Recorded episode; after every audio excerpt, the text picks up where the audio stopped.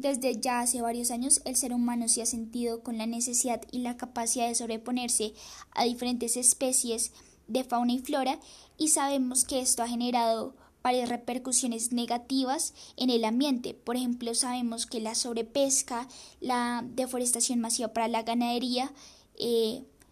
las industrias han hecho de nuestro ambiente un lugar bastante contaminado que afecta no solo la salud humana, sino también ha hecho que diferentes especies se extingan. Entonces, a raíz de eso también han surgido varias corrientes, entre estas una que se llama biocentrismo y que principalmente está expuesta por Taylor, que nos está diciendo que eh, pues los seres vivos tienen un valor intrínseco en ellos mismos, es decir, que independientemente de las actividades que nosotros podamos ejercer en ellos, eh, pues nosotros debemos protegerlos de antemano sin pensar que ellos son solo fuente y recurso para nosotros. Entonces, ¿qué es lo que nosotros necesitamos hacer como seres humanos? Nosotros necesitamos desinteresadamente proteger a estos organismos individuales que están vivos y que necesitan tener una vida y una reproducción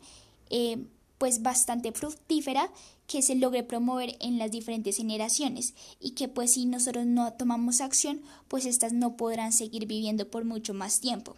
Entonces, ¿qué es necesario hacer acá? que nosotros como seres humanos renovemos el sistema de creencias, nuestra actitud moral y el grupo de reglas que tenemos para que todos podamos hacer un cambio y generemos una visión más desde el mundo natural que está pidiendo que nosotros cambiemos nuestras decisiones y seamos conscientes debido a que muchas de estas eh, de estos seres vivos no son conscientes y necesitan de nuestras decisiones, pero de nuestras decisiones correctas para de verdad hacer un cambio y una transformación efectiva. Además de todo, es indispensable tener en cuenta que esta promueve mayor valor que el utilitarismo. ¿Por qué? Porque pues en estos seres vivos,